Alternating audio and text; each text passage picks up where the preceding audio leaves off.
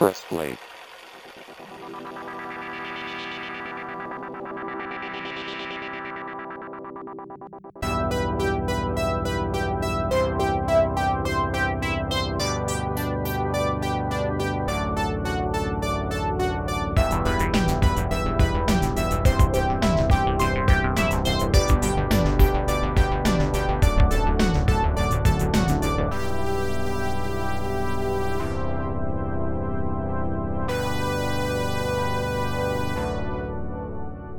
Hallo und herzlich willkommen zu Press Play, dem Themenpodcast von Evo2K TV.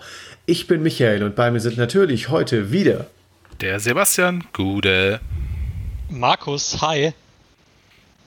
Und kein Jascha. Richtig, der konnte heute leider nicht. Ähm, äh, soll man erzählen, warum er heute nicht konnte und wir es relativ spät gemerkt haben. Äh, Jasch hat nämlich zum Zeitpunkt dieser Aufnahme Geburtstag und wir haben es verballert, warum er deswegen nicht konnte. Äh, ja, schöne Geschichte. Außerdem Aber, meint äh, er gerade im dystopischen Washington und. Äh, nee, ich glaube, er ist wieder da. Äh, nee, ich meinte eigentlich äh, computerspieltechnisch gesprochen. The Division 2 ist doch rausgekommen. Stimmt.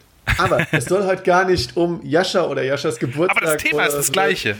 So Division gehen. Aber ja, wie du sagst, das Thema ist gar nicht. Äh, die, die Themenrichtung, Schlagrichtung war gar nicht so falsch.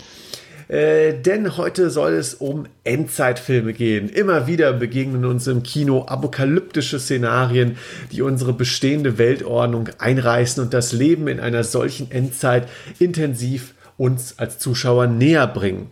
Und dieses Subgenre des Endzeitsfilms, gerade im Bereich Science Fiction oder Horror, wird immer wieder durch eben neue Filme fortgeführt. Und genau darüber wollen wir uns unterhalten. Wie kommt es dazu, dass immer wieder Endzeitfilme im Kino oder zuletzt auch auf Netflix mit Bird Box zu sehen sind? Und was zeichnet für euch diese Filme aus? Beziehungsweise wie findet ihr diese Filme?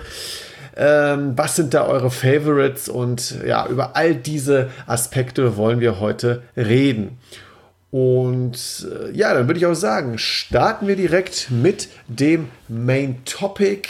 Ähm, Endzeitfilme, ein Thema, was immer wieder gewünscht wurde, witzigerweise unter anderem von Jascha oder zuletzt auch von unserer äh, weiblichen Verstärkung hier im Podcast, Stefanie. Und jetzt ist es soweit, wir reden endlich über Endzeitfilme.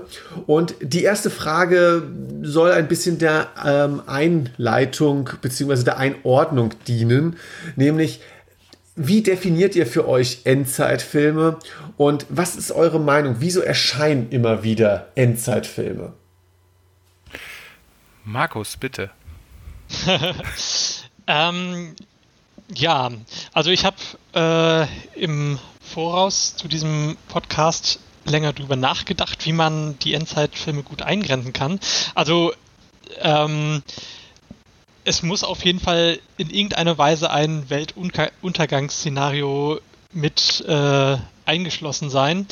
Ähm, allerdings äh, war ich mir dann auch nicht sicher, ob es dann, äh, ob jetzt ein Film auch als Endzeitfilm gelten würde, wenn erst äh, relativ am Schluss des Films äh, quasi ähm, so ein Szenario eintritt äh, oder ob es dann wirklich äh, doch ähm, eher so der klassische Katastrophenfilm ist, ähm, der, ähm, wo schon von vornherein ähm, ja, etwas passiert, äh, wodurch die äh, Welt aus den Fugen gerät.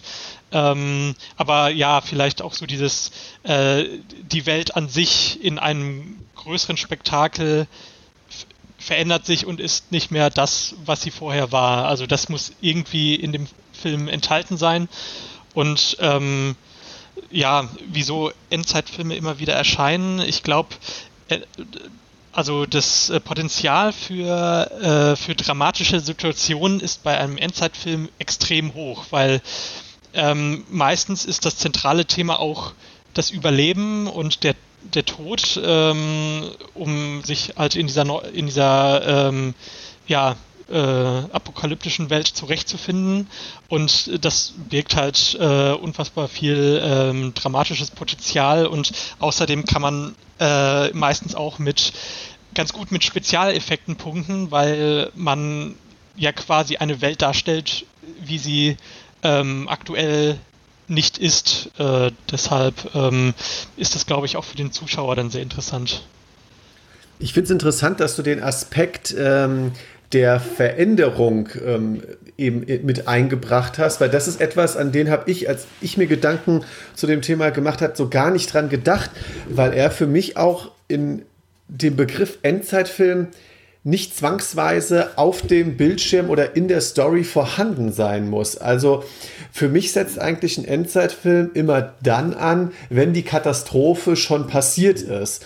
Und ähm, ich kenne eigentlich auch relativ viele Filme, die die der Katastrophe überhaupt nicht näher definieren, sondern äh, gerne auch damit ansetzen, dass es heißt, äh, 2035, zehn Jahre nach äh, dem Vorfall oder so. Das reicht meistens schon. ja, genau. Der wird schon irgendein Scheiß passiert sein, überhaupt kein Thema. Da ist schon automatisch Endzeit. Also für mich definiert sich Endzeit eher dahingehend, ähm, dass die Weltordnung sich eben durch eine sogenannte Katastrophe, gerne globaler Natur natürlich, äh, verändert hat und wir auf jeden Fall nicht mehr in dem Zustand leben, in dem wir jetzt leben. Und ähm, äh, als ich, wie gesagt, recherchiert habe, fand ich, äh, gab es den schönen Begriff oder die schöne Umschreibung Extremfall der Dystopie. Also eine Dystopie ist ja eine einfach gesagt eine düstere Zukunftsvision, aber die ergibt sich ja laufend im Normalfall aus heutigen Entwicklungen. Und die, der Endzeitfilm setzt eigentlich noch die Katastrophe voraus und steigt eigentlich dann ein, um uns zu zeigen, wie sieht es denn jetzt aus? Also was sind die Rahmenbedingungen jetzt? Äh, wie verhalten sich dort die Menschen? welche Themen sind wichtig? Gibt es irgendwie Nahrungsmittelknappheit? Gibt es überhaupt eine Knappheit an verschiedenen Ressourcen? Äh, haben sich vielleicht komplett neue Gesellschaftsformen innerhalb dieser neuen Welt ähm, ergeben? Und äh, dadurch definiere ich eigentlich ein bisschen mehr Endzeit. Aber ich finde ja, äh, Markus, du hast auch einen interessanten Twitter beschrieben, weil das gibt es ja auch durchaus. Filme, die auf eine Endzeit zulaufen. Äh, Gerade jetzt nicht unbedingt tiefer gehen das Kino, aber Roland Emmerich hat ja solche Twitter gerne mal ähm, gemacht. Mit 2012 oder The Day After Tomorrow beginnt sein Film in unserer Jetztzeit, aber ähm, bringt natürlich durch die globale Katastrophe ähm, äh, werden die Filme natürlich Richtung Endzeitfilm gerückt, weil zum Schluss eben die Katastrophe passiert ist und wir in komplett neuen Rahmenbedingungen, unter neuen Rahmenbedingungen leben. Würde ich aber trotzdem noch ein bisschen mehr unter Katastrophenfilm einordnen als unter Endzeitfilm. Ja, der Endzeitfilm ähm. ist einfach das, was kommt, wenn der Katastrophenfilm fertig ist. Ne? Eigentlich.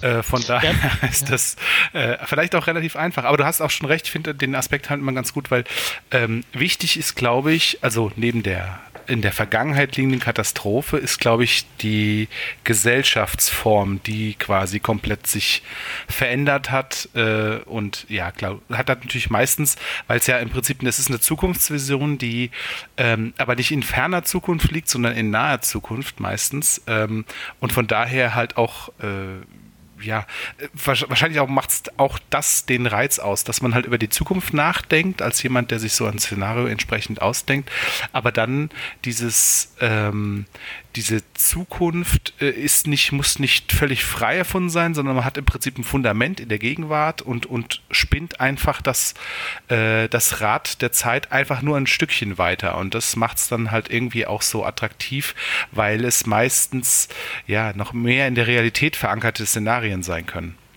Aber ich glaube, dass, ähm, also ich gebe äh, dir recht, Michael, dass die Veränderung nicht unbedingt ähm, ja, während des Films passieren muss, aber mhm. äh, sie muss vorhanden sein und sie wird meistens auch, wenn auch nur subtil angedeutet, weil äh, quasi wenn man jetzt zum Beispiel eine düstere Gesell also eine Dystopie zeichnen würde und ähm, ja eine, eine Gesellschaft, die, ähm, die nicht richtig funktioniert, aber wenn man etablieren würde, dass das quasi eine andere Welt ist, die schon immer so lief, dann wäre es ja eigentlich kein Endzeitfilm, sondern es muss immer irgendein Zustand vorher gewesen sein, der besser war, so dass die aktuelle Situation quasi dann die Endzeit darstellt. Ja, äh, da gebe ich dir auch komplett recht. Ich glaube, da habe ich mich vielleicht missverständlich ausgedrückt. Ich wollte damit nur sagen, nicht jeder Film ähm, beinhaltet die Veränderung oder die Katastrophe mhm. oder ja. Ja, das, ja, was passiert ist, sondern viele Filme zumindest die Endzeitfilme, die ich kenne, setzen schon danach ein. Also ich meinte rein vom rein vom rein mhm. Handlungsablauf, nicht dass ja, nicht ja. anerkannt wird oder angedeutet wird, dass es auch mal einen Vorabzustand gegeben hat. Mhm. Ja. Ähm, ja, jetzt haben wir natürlich auch noch ein bisschen über die Aktualität, die die Endzeitfilme ja auch gerne haben, äh, schon in der Frage angedeutet. Ähm, ich finde das auch einen interessanten Aspekt. Also einerseits, Markus, hast natürlich vollkommen recht. Es, das Genre bietet sich quasi einfach dafür an, gewisse Standards, menschliches Zusammenleben immer wieder neu auf den Prüfstand zu stellen und das dramatisch äh, durchzuspielen. Ähm, ich finde immer, ähm, es gibt halt aber auch verschiedene Stationen innerhalb äh, der, der Menschheitsgeschichte, ähm, wo sich es auch einfach anbietet, solche Filme zu machen. Also ich weiß nicht, wer zum Beispiel aus den, also wo einfach die Zeitgeschichte den Film beeinflusst, was natürlich jeder Film ist von der Zeitgeschichte irgendwo beeinflusst oder von, von vorherrschenden Strukturen. Aber beim Endzeitfilm kann man natürlich da auch ganz bewusst drauf eingehen. Äh, zum Beispiel Mitte, Anfang der 80er, ich glaube 83, gab es ja diesen The Day After, wo es, ähm, es war so ein Fernsehfilm, amerikanischer Fernsehfilm, ähm, wo es darum ging, dass ähm, eine Atomkatastrophe passiert ist und wie die Leute in so einem Vorstadtviertel ähm, versucht haben, mit dieser danach Situation nach der Atomkatastrophe umzugehen. Und das war natürlich kurz nach Ende des, obwohl, oder ja, auf dem Höhepunkt des Kalten Krieges, kurz äh, nach Ende des Kalten Krieges, äh, war das natürlich äh, ein Thema, was sich da wunderbar abbilden lässt. Und ähm, ich finde, äh, so subtil merkt man sowas immer wieder. Also ich finde auch Bird Box, äh, der vor kurzem ja auf Netflix äh, seine Premiere gefeiert hat. Ich meine, an sich erstmal ein verhältnismäßig typischer ähm, Endzeitfilm, aber ich finde, es hat, es war kein Zufall, dass die Hauptrolle eine Frau oder eine Mutter gespielt hat, die sich versucht, durch diese Endzeit zu schlagen, weil ja gerade das Thema ähm, Selbstausdruck der Frau, feministische Stärke oder weibliche Stärke ja in den letzten Jahren mehr als präsent war und natürlich da in dem Film auch seinen Ausdruck gefunden hat. Ja.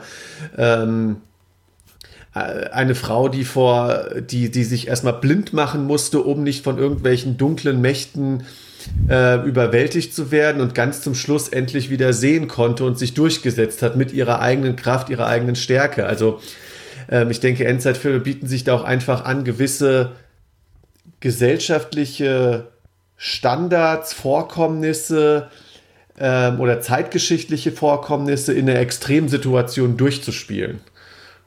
Mhm. Ja, das stimmt. Ja. Ja, das stimmt. Aber dann ist man auch schon gleich, wenn du so Filme aufsiehst, dann fallen einem schon ganz viele verschiedene äh, Untergenres mhm. eigentlich mhm. ein, weil im Prinzip, ja. also du hast, sag ich mal, so ähm, Dystopien, die ja quasi, wo die wieder eine Gesellschaft quasi hergestellt ist, aber die ist halt nicht mehr das, was es mal war, sondern die funktioniert jetzt irgendwie anders ist jetzt eine quasi eine Monarchie oder eine wie auch immer oder ist halt irgendwie es gibt neue Staaten, es gibt neue Player, reich gegen arm oder so irgendwie was. Also mehr wie jetzt. Äh, und ähm, oder es gibt halt solche, solche Dystopien, die irgendwie per äh, durch, durch irgendwelche Kreaturen, also ich glaube bei Birdbox ist es ja auch so, oder äh, Quiet Place mhm. Äh, äh, verursacht sind, äh, Umweltkatastrophen oder Kriege oder irgendwas oder halt im Prinzip wenn du so willst, ein klassischer Zombie-Film ist dann irgendwie auch ein Endzeitfilm. Ja, e, ist ein interessanter Aspekt, definitiv. Ähm, über, in meiner Vorbereitung habe ich jetzt beispielsweise an Zombie-Filme überhaupt nicht gedacht. Aber klar, im Endeffekt, The Walking Dead ist auch eine Endzeitserie. Ja, ja, genau. Stimmt. Ja. Kommt ein bisschen drauf an, weil im Prinzip es gibt die meisten sind ja so ähm, ne, da geht es ja mit den ersten zwei, drei Zombies los und eigentlich ist erst nochmal alles okay. Aber wenn's, wenn du halt sowas hast wie The Walking Dead, der quasi dann schon Jahre nach dem Ausbruch der Katastrophe quasi spielt, ja. Oder glaub, ja, klassische Krankheits... Zombieland äh, ist da quasi der... Äh, wäre für mich dann der Inbegriff des Zombie-Endzeit-Films, weil es da ja auch quasi eigentlich direkt schon einsteigt, wo die Katastrophe schon geschehen ist. Ähm, Im Gegensatz jetzt zum Beispiel zu World War Z oder so, wo wir dann eher einen Zombie-Katastrophenfilm haben, wo quasi die, äh, wo man die Anfänge auch mitbekommt. Genau, ja. Und übrigens auch, und äh, da hätten wir natürlich jetzt auch Daniel oder Jascha natürlich gerne nochmal zu befragen können, auch tatsächlich sehr beliebt in Computerspielen. Ne? Also da sind ja auch so relativ viele äh, große äh, Spiele, gute Schlager, also Last of Us oder sowas, die, die äh, ja, nehmen sich auch dieses Motivs an. Stimmt. Ja, auf jeden Fall. Ähm, ich, ich glaube, oftmals ähm, sind sie grundlegend im, im, im, sind Endzeitfilme Subgenres eines übergeordneten Genres. Beispielsweise, sie sind im Bereich Science Fiction, Horror angesiedelt. Oder jetzt witzigerweise bei Zombieland ja auch irgendwo im Bereich Komödie. Ja. Ähm, aber ähm, generell kann man sagen, die Spielarten sind vielfältig, weil ähm, beispielsweise, ich bin ja nicht mal so ein großer, also nicht nur die Spielarten, sondern die Schlagrichtung, die die ähm, Endzeitfilme einnehmen können, von der Stimmung, weil zum Beispiel ich bin gar nicht so ein großer Freund von Mad Max und Konsorten, die ja eher in so eine abgedrehte Endzeitwelt entführen, in der sich auch ganz neue Lebenssysteme ähm, entwickelt haben, die sich ja dann auch gerade rein optisch in Kleidung, Verhaltensweisen und so weiter ausdrückt, wo ich ja immer so ein bisschen meine Probleme mit habe, weil ich mich immer frage, wirklich fünf Jahre später und wir haben nur noch Iros an und äh, Iros auf dem Kopf und Lederklamotten an. ähm, äh, und dann gibt es aber auch wiederum so, so Filme wie The Road beispielsweise, die ähm, eine viel emotionalere, dramatische Herangehensweise an die ganze Thematik haben und wirklich eher versuchen, äh, mit dem Thema so umzugehen, als könnte uns das wirklich jetzt pass von heute auf morgen passieren. Und wir haben uns noch nicht an die neue Welt angepasst und dadurch und dann eben vielleicht auch Verhaltensmuster und so weiter komplett geändert. Wobei ich natürlich Mad Max und so nicht absprechen will, was diese Filme faszinierend oder äh, macht oder eben so auszeichnet. Ähm, wie gesagt, gerade Jascha ist da ja auch ein relativ großer Fan von. Ich glaube 2015 war das, war ja auch Mad Max Fury Road bei euch allen auf Platz 1. Mhm. Ähm, ähm, also da können wir auch gleich nochmal drüber diskutieren. Nur äh, generell muss ich sagen, ich finde gerade die Spielarten äh, innerhalb deiner Subgenres unglaublich faszinierend bei, bei, ähm, bei, beim Endzeitfilm, weil man kann lachen bei Zombieland, man kann weinen bei The Road und man kann äh, ja, beeindruckt sein, was bei Mad Max Fury Road passiert. Ja, das stimmt. Es ist ein, äh, einfach nur, eigentlich nur ein Szenario, in das man eigentlich alles reintransportieren kann. Es ist halt einfach nur, ja, wie schon gesagt, es ist einfach eine, eine Welt, in es reintransportiert wird. Und man geht auch tatsächlich so von Hollywood aus oder die, die Filmschaffenden ähm, nutzen das, das auch besser wie jetzt. Ich meine, man könnte es im Prinzip mit Fantasy und Science Fiction genauso machen, aber meistens läuft es da halt eher auf irgendwelche Action-Märchen hin. Ähm, wohingegen halt tatsächlich auch Endzeitfilme. Also mir fallen auch relativ viele Dramen ein, zum Beispiel, ja. Mhm. Äh, ja, dann sollten wir auch vielleicht gar nicht um den heißen Brei rumreden, sondern ähm, zu unserer zweiten Frage kommen, die auch heute das, den Hauptbestandteil des Podcasts auch machen wird. Wir wollen nämlich jetzt über unsere eigenen favorisierten Endzeitfilme reden.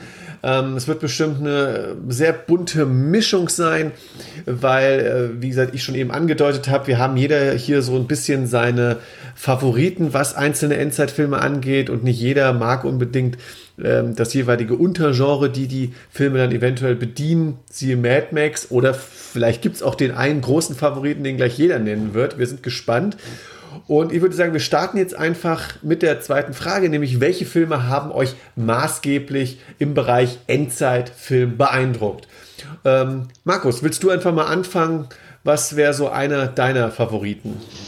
Ähm, ich würde ein, über ein paar Filme gerne sprechen, die ich gut fand. Nicht unbedingt meine Favoriten, aber die, die ich also in dem Genre sehr interessant fand.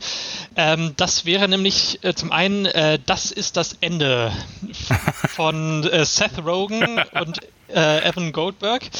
Ähm, ja, am, am Anfang ist es fast eher ein Katastrophenfilm, aber das, äh, die Endzeit stellt sich quasi relativ schnell ein in dem Film. Äh, also für alle, die ihn nicht kennen, äh, hier spielen äh, ein, einige Schauspieler, die man aus äh, häufig aus Komödien kennt, wie James Franco, Jonah Hill, Seth Rogen und so weiter, äh, spielen sich selbst und äh, ja, die feiern zusammen eine Party und dann geht plötzlich die Welt unter und die äh, Apokalypse ähm, bricht ein und äh, ja, die Schauspieler versuchen zu überleben und ähm, es geht teilweise, also es ist definitiv eine Komödie.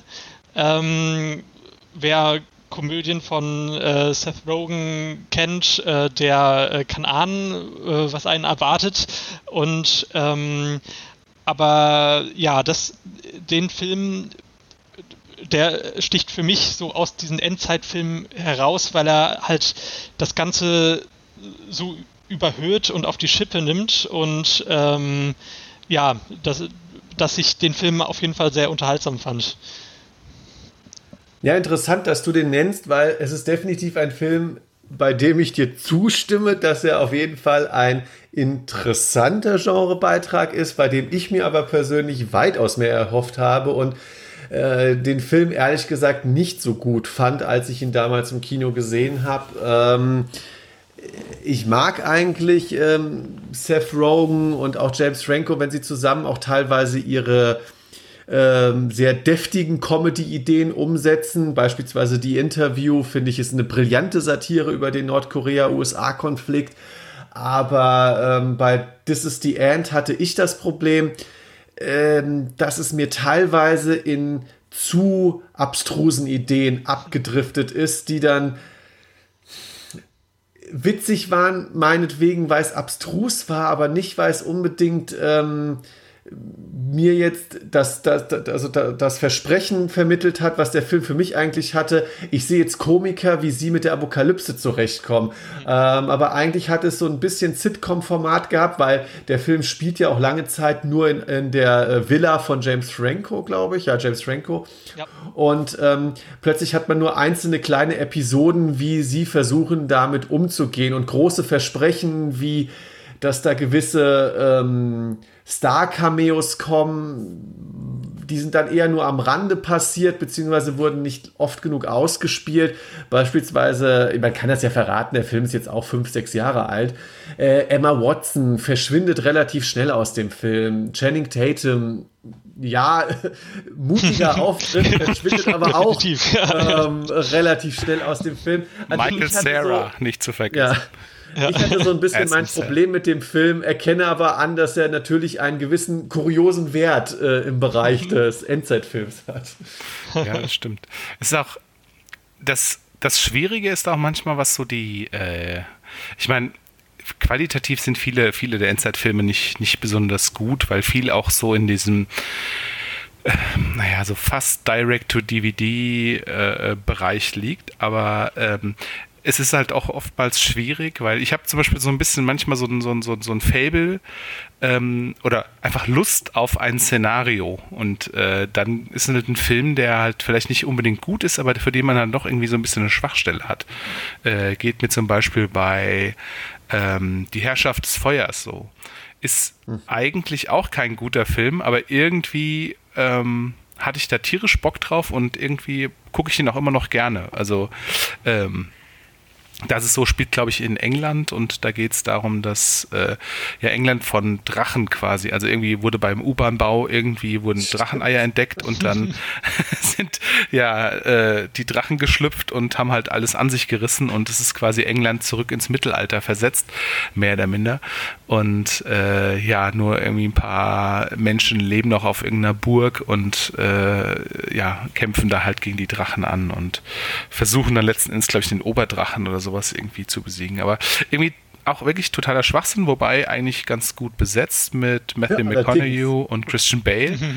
ähm, aber äh, ja, das ist so, so, ein reiner Film, der ist, der ist eigentlich, ja, wie gesagt, nicht besonders gut, aber irgendwie habe ich für den so eine Schwäche. Ich weiß auch nicht warum. Wa wahrscheinlich, weil ich das Szenario spannend finde. Ja, muss ich zugeben, ich habe den Film, das war damals mein, mein, mein allererster Sneak Preview-Film. Ähm, ist aber ein Film, bei letzte. dem ich dir zustimme. Nee, also die Sneak Preview in unserem Kino hier ist wirklich äh, speziell. Aber ähm, muss ich dir zustimmen, der Film lebt mehr von seiner an sich total spannenden Prämisse, als dass der Film das jetzt wirklich hundertprozentig spannend und packend umsetzt. Also das ist so ein Film, bei dem man sich eigentlich wünscht, dass er hätte mehr draus gemacht. Ja, da fallen mir auch echt ganz schön viele von ein. ähm, dann würde ich gerade mal weitermachen mit einem Film, der meiner Meinung nach auch viel zu sehr unter dem Radar läuft. Und das ist nämlich Carriers. Ähm, mit äh, dem Wonder Woman Darsteller und neu James T. Kirk, ähm, Chris Pine und Paper Parabo kann man auch noch kennen und vielen anderen ähm, ja, zu dem Zeitpunkt noch Jungdarstellern. Ähm, ein Film, der extrem unter dem Radar gelaufen ist. Ähm, 2009 rausgekommen. Ich glaube, bei uns in Deutschland nur kurz im Kino und auf jeden Fall auf DVD nur erhältlich. Hier ging es äh, um vier Freunde, die ähm, fliehen, weil eine virale Epidemie bzw. Pandemie ähm, ja quasi schon große Teile der Menschheit ausgelöscht hat und sie an einen vermeintlich sicheren Ort fliehen wollen.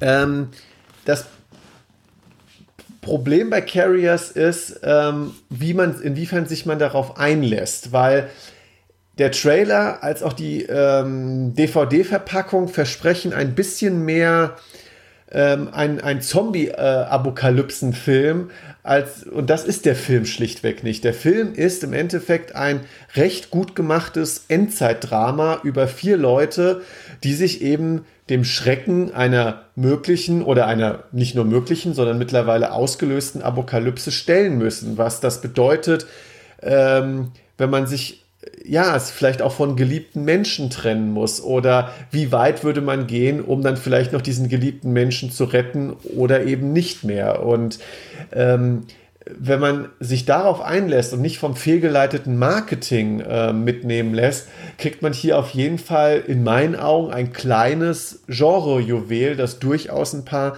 sehr ähm, auch traurige menschliche Zwischentöne trifft. Ich weiß nicht, ob euch der Film bekannt ist. Tatsächlich nicht. Leid, leider nicht, nee. Aber klingt gut. Wie gesagt, ähm, es ist jetzt nicht die große Endzeit-Apokalypse, aber ein kleiner, spannender Genrebeitrag, der aufgrund von ähm, falschem Marketing ähm, dementsprechend auch ein bisschen meiner Meinung nach falsch wahrgenommen wurde und ähm, ja, das eigentlich nicht verdient hat. Und äh, für mich einer der Endzeitfilme ist, die ich auch immer wieder sehr gerne gucke. Äh, wenn man sich mehr auf Drama als auf Horror beispielsweise einlässt. Ähm, kleine nette Marketing-Idee wiederum, was die DVD angeht, die wurde nämlich mit Mundschutz ausgeliefert. Also den kann man sich, während äh, man den Film schaut, dann auch überziehen. Fantastisch. Ja, Sebastian, hast du noch äh, einen weiteren Film? Ich habe ich hab ja jede Menge, weil das ja tatsächlich mhm. eines meiner liebsten Genres ist. Ähm, aber ich würde erst gerne noch mal so ein bisschen, vielleicht ganz kurz noch so ein paar von der Kategorie äh, interessantes Szenario, aber schlechter Film äh, noch mal kurz drüber äh, ansprechen. Zum Beispiel fand ich eigentlich ja Waterworld interessant erstmal von der von der auch da von der Prämisse, weil das tatsächlich so der einzige Film ist, der ja auch das nicht ganz unrealistische Szenario äh, äh quasi trägt, dass ja, dass eben alles unter Wasser ist. Ne? Ich meine, äh, Polarkappen schmelzen, ne? ewiges Eis und so weiter. Der Wasserspiegel steigt. Eigentlich ein gar nicht so fremdes Szenario, äh, eigentlich ein ja, durchaus wahrscheinliches Szenario. Ähm, leider halt auch kein besonders guter Film, aber auch sowas, du guckst, also du siehst eigentlich eine Szene aus dem Film und du weißt sofort, welcher Film es ist. Das ist, äh, sage ich mal, die geheime Superkraft von ähm, Waterworld. Ansonsten, äh, glaube ich, braucht man da gar nicht großartig drüber diskutieren. Ähm, ähm, muss ich mich auch wirklich schämen, habe ich, glaube ich, noch nie fertig geguckt, obwohl er in den 90ern gefühlt quartalsweise äh, ja. auf RTL gezeigt wurde und ähm, ich glaube auch zum Start von Amazon Prime ähm, auch erhältlich war.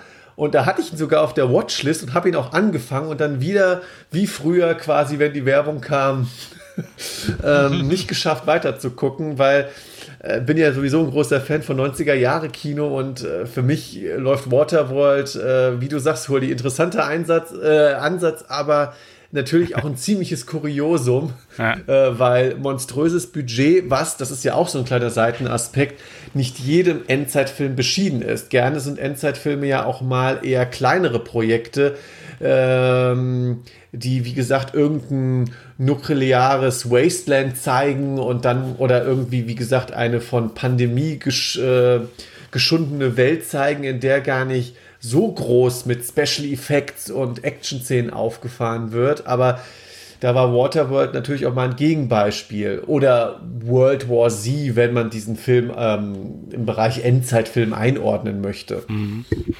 Ein anderer aus dieser Kategorie, ich weiß nicht, ob ihr den schon gesehen habt, ist auch ein, ähm, ein Netflix-Film, ist Io.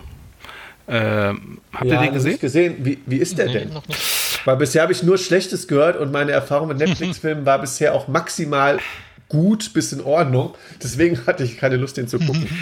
Er ist halt leider brechend langweilig. Das ist, äh, also ist auch mal wieder eine ganz neue Emotion bei einem Film. Also entweder findet man es irgendwie total scheiße oder irgendwie super gut, aber, aber einfach mal so ein Film, wo du sagst, hm, ja, eigentlich ganz nett, aber boah, ist das langweilig. Also hat man ja auch selten, ja. Das, das, das war mein Problem mit IO. Ähm, die, das, das Szenario ist quasi, es gab bin ich mir nicht ganz sicher. Ich glaube auch, das ist mehr oder minder auch eine Umweltkatastrophe. Also irgendwelches Ammoniakgas äh, hat quasi das Leben auf der Erde unmöglich gemacht, bis auf in gewissen Höhen. Und da gibt es tatsächlich dann eine junge, ja, sagen wir mal, Forscherin, Wissenschaftlerin, die da halt noch auf dem Berg lebt, in so einer kleinen, in so einer kleinen Forschungsstation mit so einem Labor dran und so. Und ähm, die fährt halt immer ran und sammelt halt irgendwelche Proben und äh, analysiert das wissenschaftlich. Und die restliche Menschheit hat sich äh, per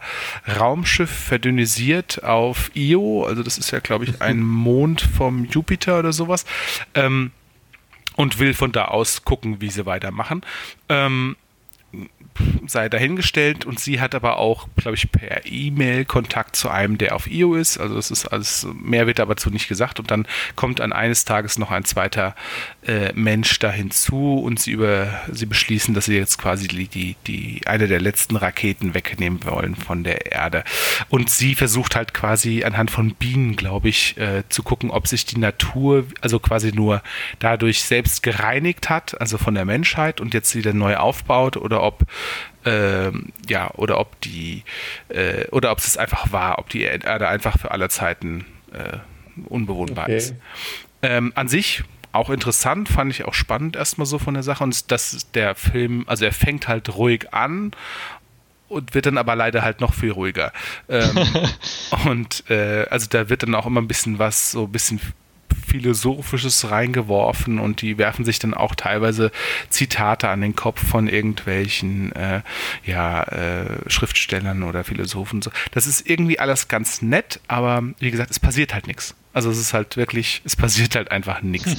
Und es gibt auch keine Gefahr an als solches, es gibt keine Spannung, es ist einfach, das läuft so vor sich hin und von daher leider auch wieder schade, aber äh, irgendwie auch ähm, trotzdem halt auch wieder da das, das Szenario irgendwo interessant. Äh, menschenleere Erde und äh, ja, im Prinzip eins, zwei wenige Überlebende, die da halt gucken, ähm, was, was genau der Plan der Erde ist. Ja, schade, weil ja auch Anthony Mackie mitspielen und ähm, die Hauptdarstellerin habe ich gerade nicht im Blick. Ähm, die habe ich. Margaret Qualley, okay, kenne ich jetzt nicht, aber. Die hat in Nice Guys mitgespielt. Ah, okay. Ja, ist ja auch wirklich äh, echt bescheiden bewertet, hat auf IMDb eine 4,7 und einen Metascore von 40 Prozent, ähm, also Bezug auf die Kritiker, ist äh, schwach. Ja, leider. Also wie gesagt, schon irgendwie das Poster und Trailer und so fand ich ganz cool, aber ja, wie gesagt, ich habe echt also sehr viel Twitter gelesen während dem Film. Es war äh, ja leider wirklich ein bisschen, bisschen träge, aber schöne Bilder teilweise. Markus, äh, was sind noch deine Favoriten oder Kuriositäten bisher, was du ja in der Hinsicht? Ähm, den nächsten Film fand ich aber auch äh, ziemlich gut, ähm, nämlich der Pixar Endzeitfilm äh, Wally. -E ähm, vor etwa zehn Jahren erschienen. Ähm, ja, äh, geht um einen Müllroboter, der die Erde aufräumen soll, weil die Erde nämlich von der Menschheit total zugemüllt wurde. Und die Menschheit sitzt oben in irgendeiner Raumstation und äh, lässt es sich gut gehen, bewegt sich nicht mehr, frisst sich voll. Und ähm, ja, was ich an dem Film so gut fand, war, dass es wirklich auch mit wenig Dialog viel, viel transportiert, viel Botschaft und viel Gefühl und ähm, ja, dass in, in diesem quasi eigentlich Kinderfilm äh, schon dann auch äh, viel äh, Gesellschaftskritik drin steckt, äh, sei es auf der einen Seite die, das Thema Umweltverschmutzung oder auf der anderen Seite die ähm, ja, auch so quasi ein bisschen Amerika-Kritik, äh, dass man nur noch auf seinem äh, auf seinem E-Scooter sitzt, ja. quasi ja, und sich durch die Gegend fahren lässt und äh, eigentlich ähm, eigentlich selber gar nicht mehr aktiv ist und sich nur noch berieseln lässt und ähm, ja quasi auch ein ähm, ein auch gar nicht so unrealistischer Film, obwohl er es natürlich auch alles überzieht irgendwo, aber im, im Kern äh, auch eine, eine gute, wahrheitsnahe Botschaft vermittelt. Fun Fact: äh, Als ich nach IO äh, meine Bewertung dafür auf Letterboxd eintragen wollte, ist das erste Review, was mir entgegengefallen ist, war äh, quasi auf Englisch dann halt nur äh, ja eine Echtzeitverfilmung vom äh, Start von Wally. Nein, danke. Also äh, ja. Mit Wally kam ich, also ähm, ist auch wieder so ein Film, bei dem ich äh, anerkenne, äh, was er leist, geleistet hat, aber ich kam mit der ersten Stunde nicht klar. Also dieser Stummfilm, der Wally äh, in der ersten Hälfte ist, äh, fand ich doch, da hatte ich wahrscheinlich das gleiche Gefühl wie du bei EO, äh, Sebastian. Ähm, ich fand es war so ein bisschen perfektionierte Langeweile, sah alles schön aus, aber irgendwie konnte ich dann mit dem Roboter vielleicht nicht ganz so mitfühlen und mir waren dann vielleicht die Menschen auch wiederum zu entmenschlicht, als dass ich wiederum die Botschaft wahrnehmen konnte. Andererseits gebe ich Pixar, dass es ein großes Wagnis war, diesen Film, so wie er war, äh, so herauszubringen, ähm, der natürlich dann dementsprechend von der Sichtweise eine Herausforderung war für den Zuschauer und dennoch äh, das zu so einem Erfolg gemacht hat. Also da wollt, möchte ich jetzt auch nicht falsch verstanden werden, aber äh, ähm, irgendwie war es nicht meins. aber das habe ich ja öfters bei Pixar-Filmen. Ja, dann würde ich noch einen Film in den Raum werfen und das ist ähm, ein Film, der, der wiederum in der generellen Wahrnehmung gar nicht so angesehen ist. Ich wiederum aber als einen ganz spannenden Eintrag in die Filmserie finde, als auch ähm, in das Genre des Endzeitfilms, nämlich Terminator Salvation oder Terminator Erlösung, Teil 4 ähm, der Terminator-Reihe. Ähm, hier haben wir ja den Fall, dass man jetzt endlich sieht, wie ähm, nachdem äh, Skynet quasi die versucht hat, die Menschheit zu zerstören, auszurotten und die Macht übernommen hat. Hier sieht man jetzt endlich, wie, wie die Menschen versuchen, in dieser postapokalyptischen Zeit gegen die Maschinen zu kämpfen und vorzugehen. Und ähm, mich hat das beeindruckt, weil man hier mit relativ großen, aufwendigen visuellen Mitteln ähm, es schafft, eben das erlebbar zu machen, was bisher in Terminator 2 und Terminator, also The Terminator, dem ersten Teil, äh, bisher nur angedeutet wurde. Und ähm, der Film ist mir vielleicht auch an ein, zwei Stellen ein bisschen unterkühlt, äh, was die emotionale Ebene angeht, aber was die visuelle Ebene angeht, muss ich sagen, ähm, fand ich den Film recht faszinierend und auch hier, äh, ohne den Film jetzt zu hoch hängen zu wollen, fand ich eigentlich die Sichtweise ganz spannend, dass man nicht gesagt hat, John Connor ist der strahlende Held und vor allem die Hauptfigur. Christian Bale ist nämlich eigentlich, obwohl John Connor immer als der große Menschheitsretter aufgeführt wird, mehr oder weniger, wenn überhaupt, nur die zweite Hauptfigur oder die Nebenfigur. Denn ähm, als Hauptfigur haben wir ja. Ähm, einen, ich denke, ich darf man auch spoilern, weil der Film ist jetzt auch schon knapp zehn Jahre alt, haben wir nämlich einen Mensch-Roboter-Hybriden, äh, gespielt von ähm, Sam Worthington, äh, Marcus Wright, der eben äh, nach einem Experiment, oder nee, nachdem er, wie war das, nachdem er in der Todeszelle sich für dieses Experiment sich äh, ähm, quasi mit, äh, mit Roboterteilen verbauen zu lassen, in dieser postapokalyptischen Welt wieder zu sich kommt und äh, sich dort erst wieder zurechtfinden muss und gucken muss, ist er noch Mensch oder ist er schon komplett Maschine? Und ich fand diesen Zwiespalt eigentlich ganz spannend. Das ist etwas, was, äh, also eine gewisse intelligente Ebene, die ähm, Terminator 3 oder auch Terminator Genesis äh, ein bisschen haben vermissen lassen. Ja, ich muss gestehen, von den neuen Ter Terminator-Filmen habe ich keinen mehr gesehen. Äh, deshalb kann ich da leider nichts zu sagen. Äh, ja, ich muss aber auch gestehen, ich fand ihn auch besser, wie er jetzt gemacht wird im Nachhinein. Äh, also er wird äh, eher, eher runtergemacht, schlecht. Ja. Ich fand ihn aber besser, wie er gemacht wie er schlecht. Ist ja auch egal. Ähm, geiler Film, geiler Film. aber äh, ich hatte auch so das Gefühl, das ist auch so einer der Filme, die ähm, in, in der Nachbetrachtung dann doch im, immer, je öfter man irgendwie noch den Namen hört, umso, umso schlechter wird er gemacht. Aber ja, die ich, ich, kann mich nur entsinnen, dass ich letzten Endes doch ein bisschen enttäuschend fand, weil du ja in Terminator 2 ist das, glaube ich, ja. sieht man ja auch so mal kurz eine, eine Szene aus der Zukunft, wo quasi überall irgendwelche Schädel rumliegen und alles ist zerstört und keine Ahnung was. Ähm, und äh, das war natürlich gut, vielleicht noch etwas früher in dieser äh, Timeline, aber irgendwie ja alles noch Natur und es gab Wälder und es gab Canyons und es war alles irgendwie so, war noch so einigermaßen, also natürlich die Städte und alles waren zerstört und so, aber irgendwie war das noch nicht so duster, wie es in Terminator 2 rüberkam.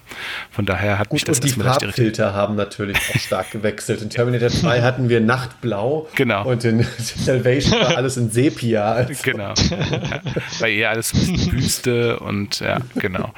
Wobei die ja, glaube ich, diese Rebellen, die, die Menschen, die haben ja, glaube ich, in so einem Sumpf gewohnt. Also es ist alles so ein bisschen, ähm, ja, gut, aber im Endeffekt ja, interessanter Pick. Markus. äh, Doppelmotor. Ich habe jetzt, ich, ich hab jetzt äh, wieder einen Film, wo du exakt das gleiche sagen wirst, dass du ihn nicht so mochtest, aber du wirst wieder, wieder anerkennen, dass es äh, ein sehr besonderer Endzeitfilm ist, nämlich Snowpiercer. Ähm, ja. ähm, ja, ein Endzeitfilm, der komplett an oder fast komplett äh, an Bord eines äh, Zuges spielt, der durch die Weltgeschichte fährt, nämlich weil äh, die Welt durch äh, eine Klimakatastrophe quasi äh, im, im Eis versinkt und ähm, eine, ja, eine Gruppe von Menschen hat sich auf einen Zug gerettet und auf diesem Zug äh, hat sich quasi eine äh, neue Gesellschaft gebildet, die auch quasi äh, Klassen gebildet hat und es findet ein Klassenkampf auf, auf diesem Zug statt. Ähm, und dadurch lotet der Film auch viele gesellschaftliche Strukturen aus, die man auch äh, aus der Gegenwart kennt und behandelt äh, dadurch auch viele ethische Fragen und ähm, ist ein sehr interessantes und äh, teilweise skurriles äh, Gedankenspiel. Und äh, ja, auch für diese, für diese Besonderheit äh, mochte ich den Film sehr. Hm, ja, hätte, hätte auch der Jascha sich ausgewählt, wahrscheinlich. Das, das glaube ich auch. ja, ich fand ihn aber auch ganz gut. Ja, hat Markus Spaß. hat meine Meinung schon vorweggenommen.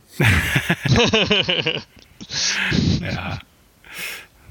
Muss ja auch nicht äh, immer, ne? Zu viel Harmonie ist auch nicht gut. Das stimmt, das stimmt. Wir, wir, das ist ja äh, ein alter Vorwurf von unserem Podcast. Wir streiten uns zu wenig. Ich glaube, das war sogar Jascha selber. Unsere Podcasts sind zu wenig konfliktbeladen. Deswegen hatte ich gedacht, ich habe mit Terminator Salvation schon einen guten Einstieg gemacht. Aber ähm, scheinbar nicht. Ja, ich glaube, da fehlt auch ja. Jascha. Der hätte dich doch wahrscheinlich dann tendenziell dafür angegriffen, oder? Wahrscheinlich. Ja. Aber ich mache mit einem anderen Film weiter, bei dem, von dem ich weiß, dass er jetzt auch nicht vielleicht zu 100% äh, Anerkennung gefunden hat. Und das ist I Am Legend mit Will Smith, äh, den ich noch weitestgehend gelungen fand.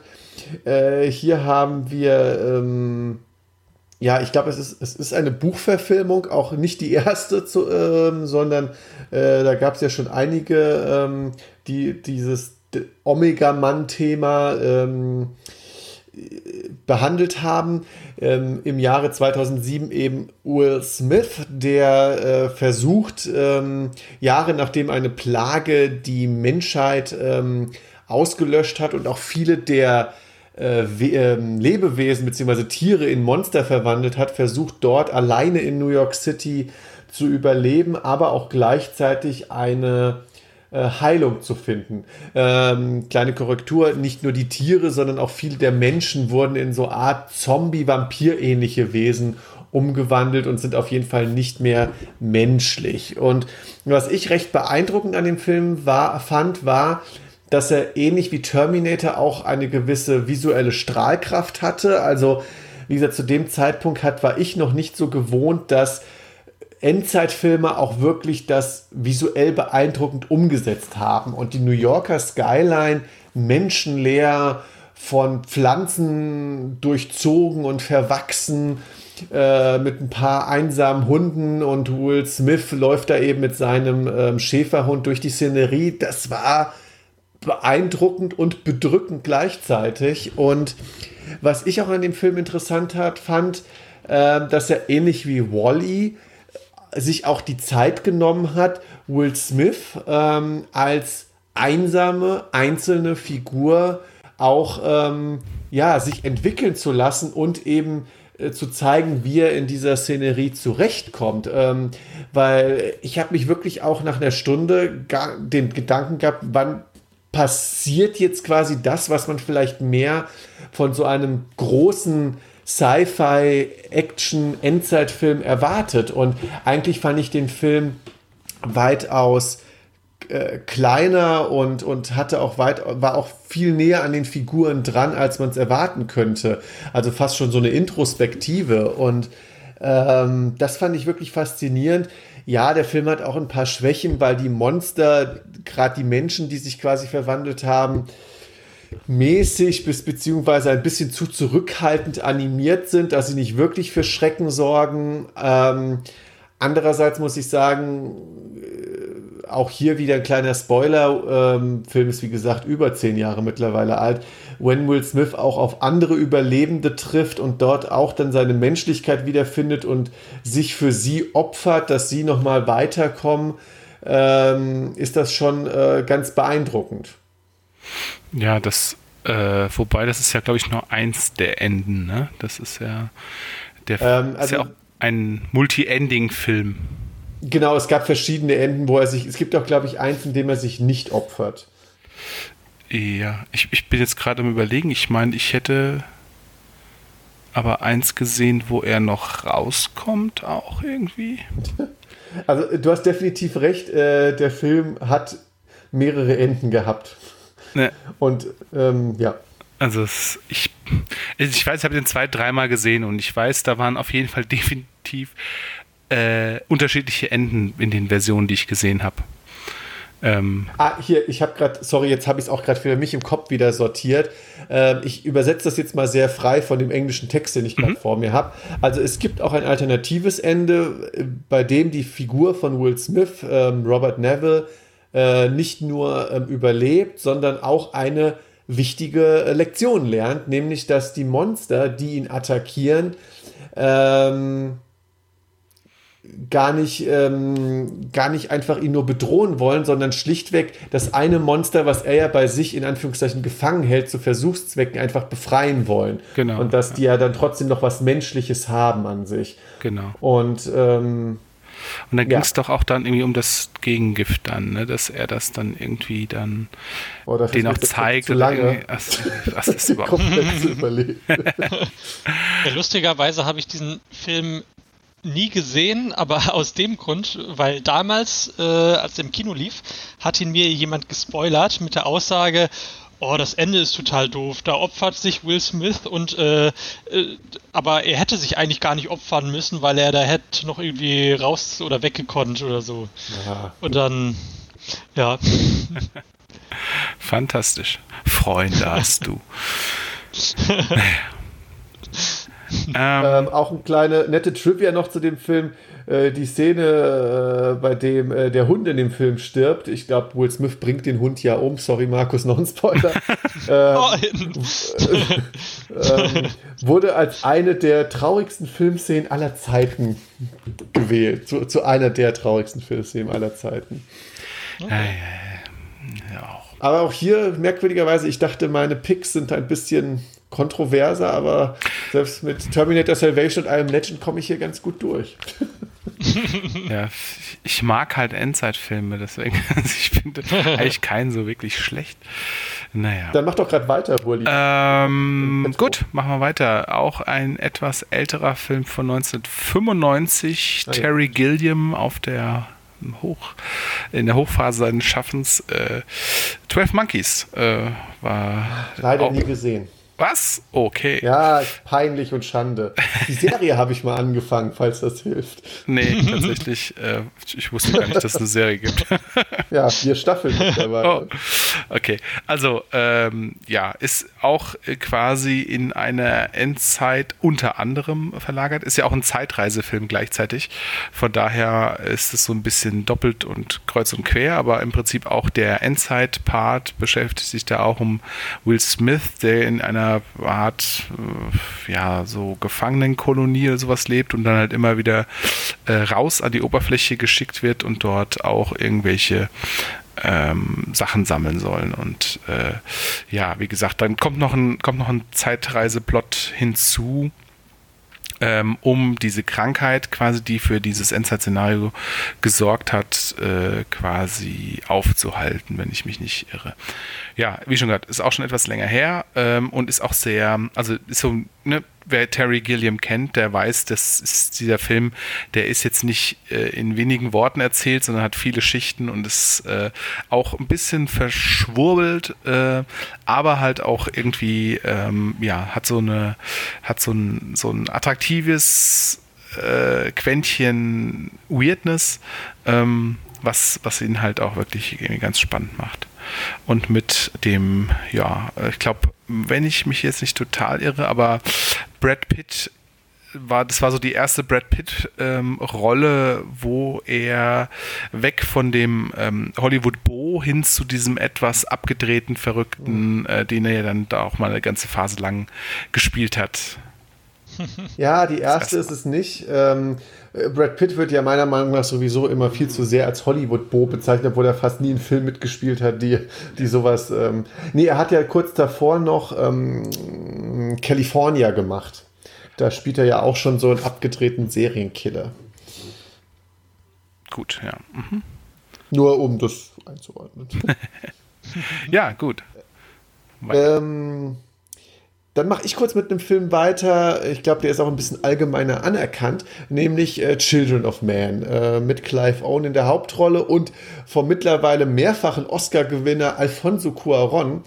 Ähm, wird ja immer ganz gern vergessen, dass er neben Gravity und Roma ja schon vor Jahren ähm, wirklich sehr, sehr gute Filme gemacht hat. Ähm, weil ich witzigerweise Gravity gut finde und Roma gar nicht mehr gesehen habe, weil er mich nicht so angesprochen hat vom Trailer her. Aber ähm, Children of Man, finde ich, ist ein sehr interessanter, weil sehr differenzierter Endzeitfilm. Ähm, ja, äh, die Menschheit steht eigentlich vor ihrer eigenen Auslöschung, weil keine Kinder mehr nachkommen. Und ähm, dadurch haben sich auch, ähm, gerade in England hat sich dadurch zum Beispiel ein totalitärer Staat gebildet, der auch mit Immigranten sehr strikt umgeht.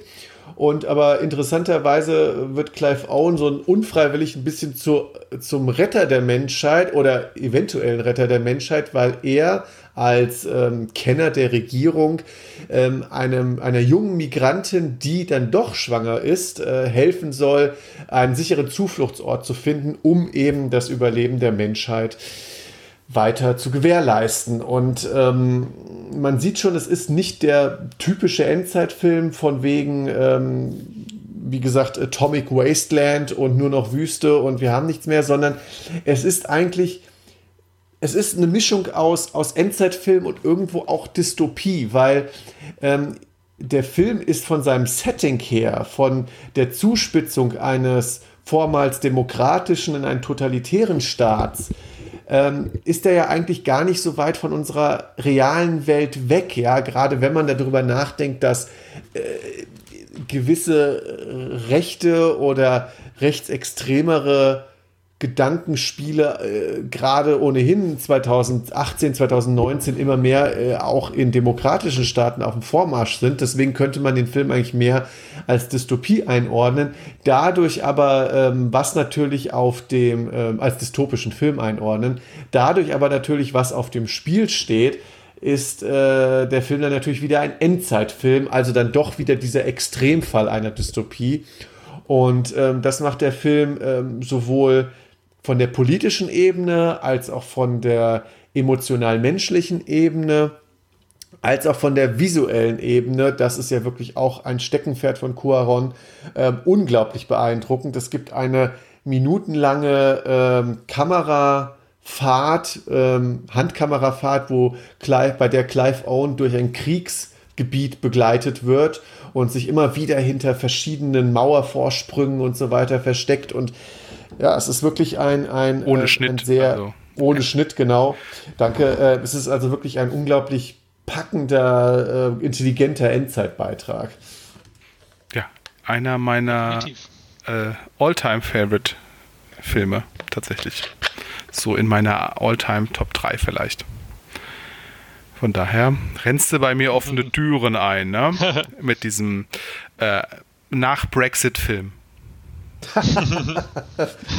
ja, eigentlich, eigentlich ja erschreckend. Ja, ich glaube, der Film ist ja von 2007 und der Film ist äh, fast aktueller als noch damals. Ja, das stimmt. 2006, Entschuldigung. Ja. ja, stimmt schon. Ähm, jetzt weiß ich gar nicht, wo wir in der Reihenfolge waren. Ich sage einfach mal Hurli, hast du noch einen Film? Ja, komm, dann machen wir gerade nochmal, äh, weil es ja einfach so der, du hast es vorhin schon erwähnt, aber es ist ja so der, der Prototyp eigentlich eines Endzeitfilms wäre ja quasi Mad Max oder wir Hab können ich darauf gewartet, dass der endlich kommt. Ja, mhm. ist, ist ja klar, dass der kommt, weil wie gesagt, das ist ja quasi so die Blaupause irgendwie eines Endzeitfilms irgendwie schon. Also zumindest ist es so einer der der ersten Filme, an die man denkt. Ähm, und da äh, spreche ich jetzt quasi für alle vier, die ja alle auch irgendwie ein bisschen unterschiedlich geartet sind. Also wir können ja kurz mal zusammenfassen. Im ersten Film geht es darum, da ist es noch nicht so richtig Endzeit, sondern so, hm, ja, da spielt er quasi noch ein, ein, ein Cop in einer, ja, ich glaube, es ist auch Australien, wird doch, glaube ich, gesagt. Und das ist schon so ein bisschen als heruntergekommen, aber es ist noch hm, jetzt nicht völlig, völlig zerstört, die Welt. Und ähm, ja, und es, äh, aber so, es gibt so den, den, den Rise of the Rocker Banden, äh, die dann äh, äh, mehr oder mehr Unwesen treiben und er, äh, ja, seine Frau und Kind werden, glaube ich, umgebracht und er rächt sich dann an der Rockerbande. Ähm, das ist letzten Endes schon der Plot ähm, und ja, half damals dem, dem jungen Mel Gibson auf die Beine der Film oder die Serie hat dann aber quasi äh, mit dem zweiten Film für mich jetzt persönlich eigentlich eher so seine Hochphase schon erlebt. Äh, äh der der wirklich so für mich dann die, die, ähm, das ist eigentlich was, was so für mich Mad Max ausmacht, nämlich äh, jetzt ist schon die Welt wirklich mehr oder minder heruntergekommen. Es ist eine große Wüste mehr oder minder und ähm, die paar verbliebenen Menschen, die es noch gibt, die haben sich zu kleineren Kolonien zusammengerottet, aus Schrottteilen zusammengebastelte Autos und äh, ja, streiten sich um die letzten verbliebenen Reserven auf der Erde, äh, also Wasser oder Öl, glaube ich, oder Benzin. Und äh, auch da wieder eine, ja, eine größere Rockerbanden, die dann die etwas friedlichere Menschen tyrannisieren. Und halt äh, mit Mad Max dann halt äh, der eine, der dann da äh, ja, aufräumt. und der dritte war dann auch wieder so ein bisschen Kind seiner Zeit, äh, jenseits der Donnerkuppel äh, quasi immer noch dasselbe Szenario und äh, ja, beschreibt ihn dann quasi, ist aber irgendwie, ja, vielleicht ein bisschen eine etwas mehr, weniger düstere äh, Geschichte, weil dann auch äh, ja Kinder eine nicht unwesentliche Rolle spielen und äh, das irgendwie auch so Hoffnung, irgendwie so das Prinzip Hoffnung wieder irgendwie ein, ein Motto spielt. Und ähm, ja, irgendwie, äh, jeder kennt auch ähm, Tina Turner noch in ihrem Kostüm. ja, und dann natürlich äh, viele, viele Jahre später dann natürlich jetzt ein äh, grandioses Comeback mit, mit Mad Max Fury Road, der das ähm, ja, Rad der Zeit quasi in dieser Timeline noch ein bisschen weiter vordreht und ähm, Mad Max oder beziehungsweise die Welt ist noch abgedrehter, noch losgelöster ist die Gesellschaft und noch, ja, es hat sich noch viel mehr noch eine eigene Gesellschaftsform und eine eigene Religion gebildet mit diesen, äh, ja, ich sag mal, Motor, äh, mit dieser Sekte, wie auch immer, die halt irgendwie äh, den großen Motorgott anbetet und was weiß ich was und sich irgendwie Chrom überall hinsprüht und ja, äh, und da natürlich eine, auch eine Mischung aus Action und äh, ja, so ein bisschen Drama und Dystopie ähm, halt halt bringt und äh, ja einfach äh, da natürlich der Film natürlich total von seiner Action lebt und weil auch vieles, vieles wieder ähm, handgemacht ist und, und sich ja viel Liebe in diesem Film steckt. Von daher das für mich auch einer meiner ja, All-Time-Favorite-Filme tatsächlich. Aber wie gesagt, hat eine lange Tradition, diese, diese Reihe und ähm, ja, sind natürlich wirklich die, die Blaupausen für, für alles, was um was zum Thema Endzeit zu sagen ist. Da habe ich nichts mehr hinzuzufügen. Ich weiß nicht, Markus, du? Ähm, nee, kann ich nur unterschreiben. Also ich, äh, also beziehungsweise ich habe äh, auch nur Fury, Fury Road gesehen, ähm, aber fand den auch sehr unterhaltsam und ja, vor allem diese äh, handgemachte Action hat mir sehr gefallen im Gegensatz zu äh, manch anderem Endzeitfilm, wo dann eher dann auch die Special Effects im Vordergrund stehen. Ähm, deshalb, ja. Ja, also du kannst dir auf jeden Fall nochmal den zweiten angucken, der ist quasi Fury Road, nur halt 30 Jahre, 35 Jahre älter. Ja. Ähm, und dann, ja, wie schon gesagt, die anderen beiden haben so ein bisschen einen eigenen Stil, ähm, kann man sich aber beide angucken. Sind aber halt, wie schon gesagt, tonal äh, ein bisschen in eine andere Richtung. Gut, dann würde ich sagen, wir kommen so langsam zu den letzten Runden. Ähm, außer ihr habt natürlich gleich noch was auf eurer Liste, wo ihr sagt, Moment, das muss ich noch erwähnen. ähm, Markus, ähm, was wäre so einer deiner letzten Filme, wenn nicht auch der letzte Film? Ähm, ja, mir fällt tatsächlich auch nur noch ein außergewöhnlicher Film ein, den ich äh, erst vor ein paar Wochen gesehen habe, auf eine Empfehlung hin. Aber das ist der erste Film, den ich der mich nicht so überzeugt hat, aber der auch außergewöhnlich ist, nämlich Idiocracy von äh, Mike Judge. Ähm, nämlich Endzeit mal anders, nämlich die Endzeit besteht nicht dadurch, dass äh, irgendeine Naturkatastrophe passiert ist oder irgendein ja, totale, totalitäres Regime an die Macht gekommen ist, sondern dass die Menschheit sich zu Idioten entwickelt hat, äh, weil die Intelligenten sich nicht mehr fort, fortpflanzen und ähm, ich sehe ja. Parallelen zu heute. ja, ja. Weil sorry, Hurli hat ja schon äh, zweimal nachgelegt und Hurli ist ja hochintelligent. Oh ja, oh ja, Wahnsinn. Entschuldigung, Markus. ähm, ja, also der Film gibt einem das, was er verspricht, nämlich viele Idioten auf der Leinwand oder zumindest Schauspieler, die so tun, als wären sie Idioten ähm, und äh, sehr viele skurrile Szenen ähm, mit teilweise sehr plumpen Humor. Ähm, und hat, ja, der, der Film übertreibt es irgendwann meiner Meinung nach ein wenig ähm, und äh, ja, also die, die Gags werden immer platter und ähm, aber an sich die Prämisse finde ich sehr reizvoll. Ähm, aber äh, ja, die Umsetzung fand ich nur so lala. Habe ich leider nie gesehen. Äh, läuft ja immer so ein bisschen unter Geheimtipp. War aber jetzt mal interessant, auch eine offene Einschätzung dazu zu hören. Äh, mit ähm, hier Owen Wilson. Nee, nicht Owen Wilson. Äh, Luke Wilson. Luke und, Wilson, äh, danke. In der und Terry Crews. Und Terry Crews ist auch das Beste an dem Film. Spielt er nicht den Präsidenten? Nee, genau. Richtig, genau, ja. ja. Ja, also, doch, also er ist sehr unterhaltsam. das, das Beste ist tatsächlich so ein bisschen die, äh, ja, die Anfangsszene eigentlich, wo dann quasi erklärt wird, wie es zu dieser Welt kommen konnte fand ich echt tatsächlich äh, ziemlich lustig. Also woher quasi erklärt wird, so dass dann halt, man schnell sich immer so gegeneinander geschnitten, dann die, die etwas blöden Familien, die halt dann irgendwie die ganze Zeit in dem Trailerpark sitzen und Bier saufen und halt immer zwischendurch halt immer irgendwie am Rammeln sind und äh, äh, ja, sich dann halt irgendwie bekriegen und keine Ahnung, die ganze Zeit irgendeinen Mist machen, aber halt, weil sie ihnen langweilig ist und weil sie halt irgendwie nichts sonst können, halt immer wieder halt irgendwie in die Kiste steigen und halt irgendwie die ganze Zeit dann irgendwie 50 Kinder da rumrennen haben und halt die, die, die Hochgebildeten, die sich halt die ganze Zeit Sorgen machen, ach und stimmt hier Altersversorge und ah, wir brauchen noch einen Sparplan für das Kind und keine Ahnung was und die einfach nicht äh, ja, zu Potte kommen quasi und äh, das ist halt immer wieder so links, rechts geschnitten, das war äh, schon ziemlich geil. Ja, ja, stimmt. ja, ist ein Film von äh, Mike Judge, äh, kann man noch kennen, äh, wenn man ein Kind der 90er ist, als unter anderem einer der Autoren von Beavis und Butthead.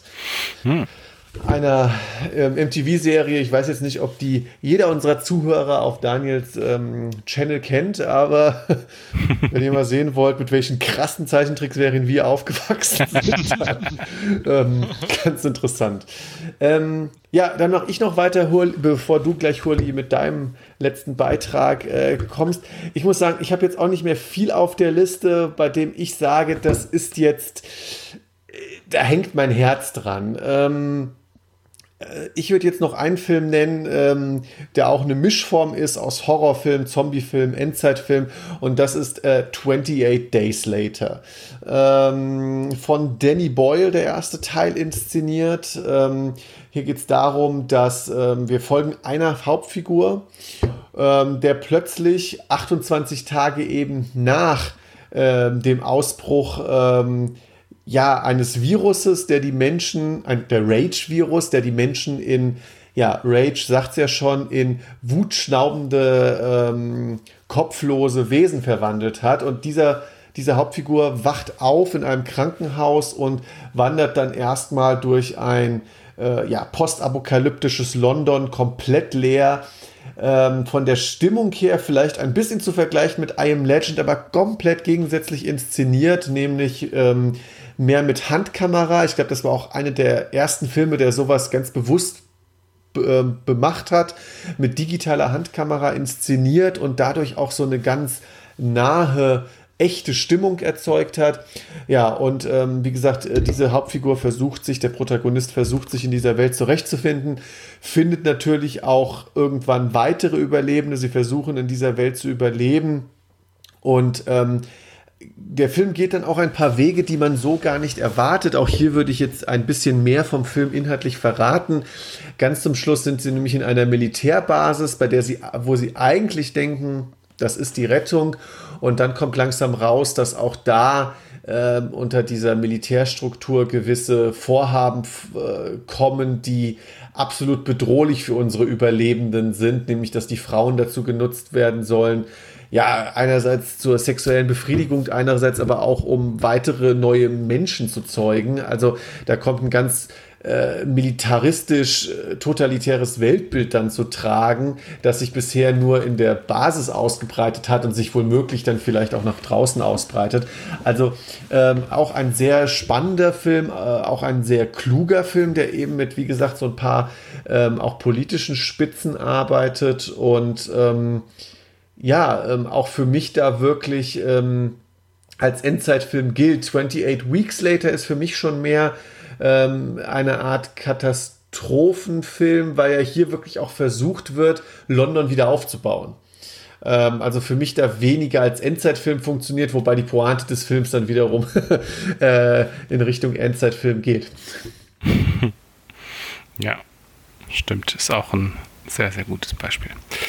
Damit habt ihr zwei der Filme genannt, die ich jetzt eigentlich noch auf der Liste hatte. Ja. Ähm, das macht es ein bisschen schwierig, aber äh, dann kommen wir vielleicht nochmal mit einem Klassiker um die Ecke, nämlich Clockwork Orange. Äh, ja, ein äh, ja, Stanley Kubrick, ein Original Stanley Kubrick mit dem jungen Malcolm McDowell. Ähm, ja, er spielt auch in England. Es handelt von quasi auch einer ja auch einer dystopischen Gesellschaft. Man ist, ist nicht so richtig klar, was, warum man so wenig Leute auf der Straße sieht, warum ja das so äh, ja, irgendwie alles so ein bisschen kaputt ist. Ähm, es ist, glaube ich, eher so ein bisschen der gesellschaftliche Verfall, der da so äh, beschrieben werden soll und der halt quasi die Katastrophe darstellt. Also dass das einfach irgendwo ähm, ja, die Gesellschaft sich selbst so ein bisschen aufgelöst hat und äh, ja, beschreibt im Prinzip die Geschichte von einem, ja, von den Droogs, von einer kleinen Gang, die äh, ja so ein bisschen ihr Viertel oder so die Gegend äh, unsicher macht und ja letzten Endes dann der der Leader der Gangleader Malcolm McDowell äh, gefangen genommen wird und er soll quasi resozialisiert werden in diese neue Gesellschaft und äh, ja was, was da so dabei passiert. Und ja, wie schon gesagt, ein großer Filmklassiker und äh, ja, wie gesagt, vielleicht jetzt nicht so ganz so ähm, abgedreht, sage ich mal, in, im Sinne von keine Wüsten, keine äh, Schrottautos, keine sonst irgendwas, aber äh, irgendwie an sich, wie gesagt, eher, eher die, äh, die Gesellschaft ist die Dystopie und da der Film auch von 1971 ist, hat man auch sicherlich nicht vielleicht alles so umsetzen können, wie man das wollte. Ja, auch nochmal ein spannender Beitrag, spannender Abschluss der ganzen Runde. Generell muss ich sagen, ähm, äh, bin gerade auch äh, positiv überrascht, weil ich jetzt gerade auch Filme ähm, von euch aufgezählt gekriegt habe, ähm, näher gebracht gekriegt habe, an die ich, die ich zwar teilweise kannte, aber auch vorher gar nicht gedacht habe im Kontext ähm, des Endzeitfilms und das zeigt dann natürlich auch, wie du ja eingangs gesagt, Hurli, äh, hast, äh, die Vielseitigkeit dieses Genres, beziehungsweise mhm. was in diesem Genre drinsteckt, was man thematisch, inszenierungstechnisch, ähm, stimmungstechnisch ähm, herausholen kann. Ähm, das kann von Comedy bis zu Action bis zu Horror gehen. Also das ist äh, vielfältig und äh, ein gar nicht so einfach zu überblickendes Subgenre, wie man erstmal denkt, wenn man sagt, ja, wir reden jetzt über Endzeitfilme, da wird es wohl um Mad Max und ähm, I Am Legend noch maximal gehen. Mhm. ja. Wir können aber auch als Honorable Mention, weil es gerade so schön aktuell ist, auch noch mal Love, Death and Robots nennen von äh, Netflix, falls das jetzt schon jemand von euch gesehen hat. Nee. Was? Leider okay. noch Nicht. Noch Dann ähm, ist das hier jetzt noch eine Empfehlung, unter anderem auch, also Endzeit spielt da auch immer wieder eine Rolle. Es geht, sind aber, ist aber eine, äh, wie heißt es so schön, Anthology-Serie. Also das heißt, es sind mehrere Folgen, alle so 10 bis 20 Minuten lang, die einzelnen Folgen, äh, animiert, äh, äh, Zeichentrick, äh, ja, 3D gerendert, die alles dabei und alles verschiedene Geschichten. Und äh, ja, auch sehr viel Endzeit dabei und ähm, ja, gibt sehr viele gute, gibt ein paar weniger gute, ein paar schlechte, aber insgesamt kann man sich das so wunderbar anschauen, weil wie gesagt, die, die einzelnen Folgen jeweils immer nur so um die 10 Minuten gehen und äh, ja, teilweise auch richtig, richtig geil sind. Also äh, kann man auch schön drüber diskutieren hinterher. Ja, sehr gut. War mir bisher überhaupt nicht bekannt. Aber ich hoffe, äh, dass jetzt Ist nicht von Fincher. wir. Ah, okay. Dass nicht nur wir, also Markus und ich jetzt hier was Neues gelernt haben, sondern du ja vielleicht auch, Hurli, Ja, als großer. Fan. Vielleicht hast du da auch noch ein, zwei neue Filme rausgesucht. Mhm. Sondern auch die Zuhörer was äh, entdeckt haben. Ähm, da auch gleich die Frage an euch, die Zuhörer. Habt ihr jetzt noch irgendwie ein paar Filme, die wir jetzt vergessen haben, die wir hätten auf jeden Fall erwähnen sollen? Äh, Was sind da eure Favorites? Welche Filme haben euch da maßgeblich beeindruckt oder auch äh, ja, nachhaltig ähm, Verstört. vielleicht verstört? Ähm, das ist ja doch eher ein schweres Thema. Schreibt uns in die Comments. Äh, Wir sind da sehr froh drum, immer wenn wir lesen können, was euch noch so umtreibt.